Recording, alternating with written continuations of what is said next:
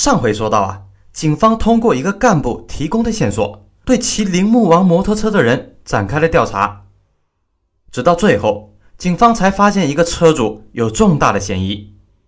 这个人叫做杨天成，是复旦大学的辍学生。他表面上是个毛皮进出口公司的检定员，收入微薄，却出手大方，还包养了多个情人。杨天成行为诡异，这两三个月几乎不去上班了，在全市租住多处住宅。更重要的是，案发以后，杨天成带着一个情人飞到了广州。刑警们立即联系广州警方，发现杨天成以女友的身份证在广州几个宾馆都开了房。这可就更可疑了。无论是旅游还是办公，需要这样隐藏自己行踪吗？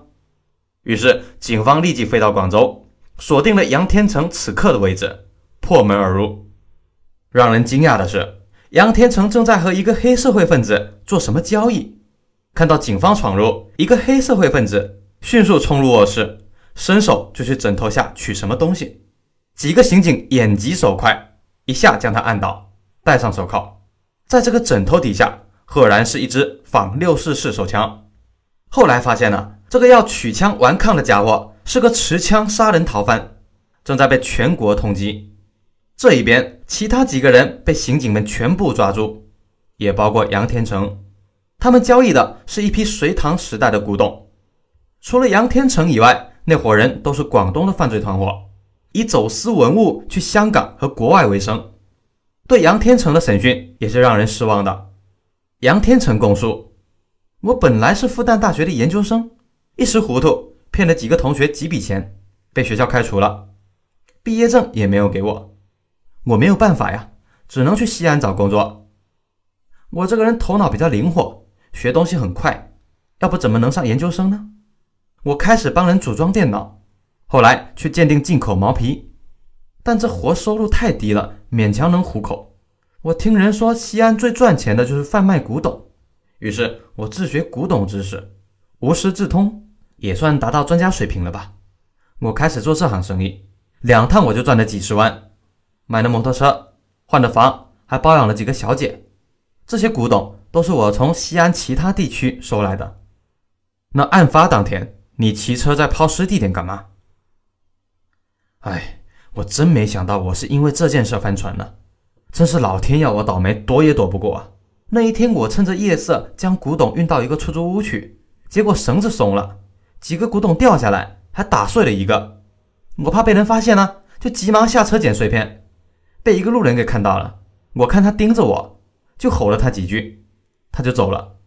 我也没当回事，就骑车走了。第二天，我才听说有人把碎尸扔得到处都是。就在我捡古董的地方，我吓了一跳，心想杀人犯会不会就是那个盯着我看的人？这事和我真的没有关系。经过反复的调查，杨天成有抛尸的时间，但是没有作案时间。死者被杀的时候，杨天成带着情人正在乡下收购文物呢。于是杨天成也被排除嫌疑，以贩卖文物罪被关押，线索都断了。就在刑警们一筹莫展的时候，突然又有了新的消息：有一个垂钓的老头子在公园的湖中钓上来一个旅行包，打开一看，竟然是一个刮去脸皮和头皮的人头，准确说是颅骨。老头子当场吓得差点就死掉了。周围群众迅速报警，刑警们赶到现场，判断这个人头可能是冷冻碎尸案不见的头颅。根据浸泡情况分析。人头被丢入湖中，最多一两天的时间。经验丰富的刑警们判断，这个公园人流量很大，白天丢人头的可能性不大，很有可能歹徒是在公园晚上下班之前丢下的。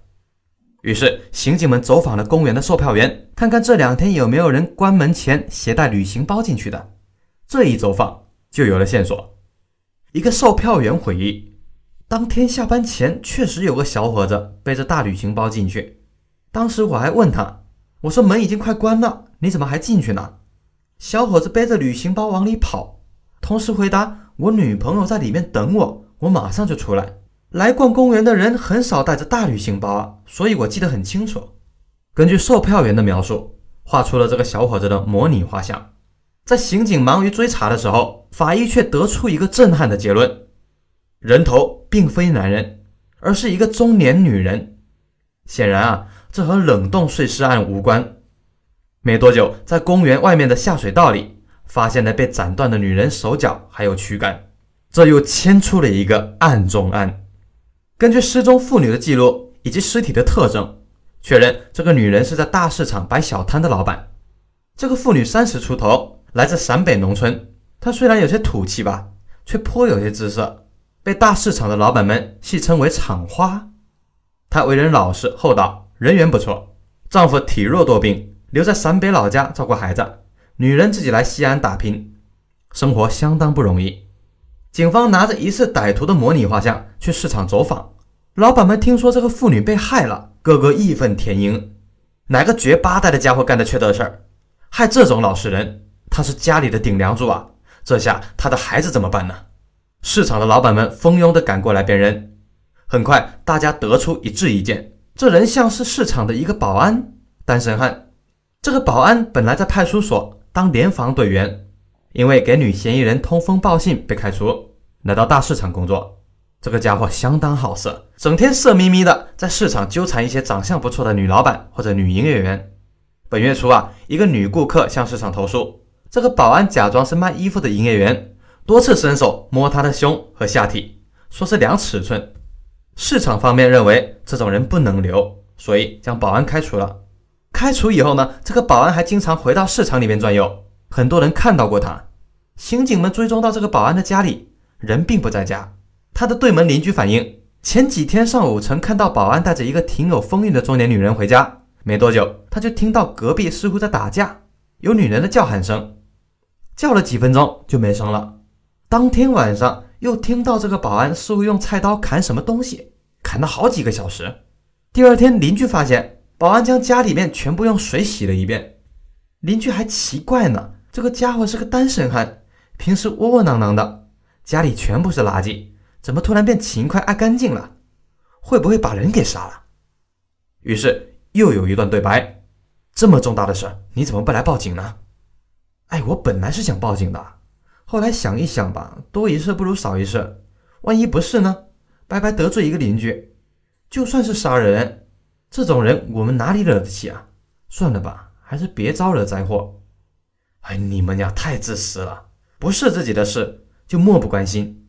看来这个保安有重大的作案嫌疑。刑警们撬开他家房门。发现了大块经过清洗的血迹，这个保安也不傻，见风声不对，已经逃走了。只是没逃多远，他就被抓住了，押送回西安。保安交代啊，我三十岁了，还没老婆，对女人特别有兴趣。市场里边这个女老板长得漂亮又丰满，人又比较老实，我一直打他的主意呢。那天我骗他说家里有一些祖传的金首饰，急等着用钱，就想廉价卖给他。他上当了。被我带回家，关门以后，我拿出一把匕首，威胁要强奸他。这谁知道他誓死不从啊，大叫大闹的和我搏斗。我怕被邻居听到了，况且强奸未遂也要坐牢的，就把他刺死了，然后碎尸。后来保安又交代，他之前曾经将一个已婚的营业员带回家强奸了。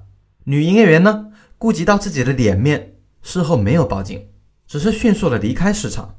这种行为助长了保安的气焰，认为这些妇女被强奸了也不会报警，所以呢就犯下了杀人罪。这个杀害女老板的案件侦破了，但冷冻碎尸案还是没有头绪。万般无奈下，只能依靠技术上继续努力。法医们费尽心思啊，将冷冻的碎尸拼接起来，推测出冰柜的型号。根据分析，这个冰柜容量特殊，只能是大洋这个品牌的一款。这款冰柜的销售量有限，在西安的数量并不多。经过排查，刑警们发现一个医院的护工非常可疑。此人买的这种冰柜，一不开店，二不做生意。而这种冰柜呢，不是小商店用来卖冷饮，就是小吃店用来冻牛羊肉的。刑警们开始盘问这个护工，护工却很难缠，拒不交代，甚至不说出冰柜的下落。几次交锋以后，这个护工架不住，全部招认了。方法很简单，将他审讯不到四十八个小时，这家伙就犯了毒瘾、满地打滚，主动交代：原来啊，护工是个瘾君子，长期从医院非法走私杜冷丁，卖给其他的吸毒者。这个冰柜就是他买来冷冻杜冷丁用的。从护工的家中，刑警们搜出了称毒品的小秤。你说这是干嘛的？这不是你们带来的吗？想栽赃我？栽赃你？你看看你手上那么多针眼，你敢说你不是吸毒的？我我就是偶尔吸两口啊，没有瘾。没瘾？我们早就调查过你的案底了，三次强制戒毒，三次复吸，现在好了。吸毒又贩毒，你们别血口喷人了！谁贩毒了？随后，护工跑向厨房，试图拿菜刀顽抗，被刑警一脚放倒。就在刑警们失望灰心的时候，突然冰柜有了重大的线索。那么，这是什么线索呢？咱们明天继续。